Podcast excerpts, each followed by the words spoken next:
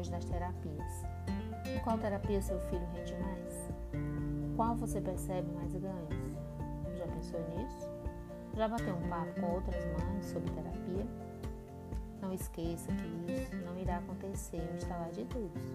Leva um tempo, mas uma hora acontece. Não existe o certo ou errado. O que existe é planejamento para as necessidades percebidas. Vou aqui falar de tratamento A, B ou C. Aqui eu quero dizer das opções para as famílias.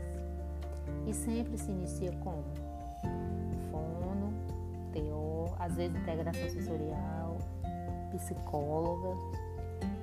Aí nós temos vários caminhos: a dança, o balé, a ginástica rítmica, a ecoterapia, a natação, o karatê, a psicomotricidade, a psicopedagogia, a neuropsicopedagogia, a fisioterapia, a musicoterapia e a arte terapia.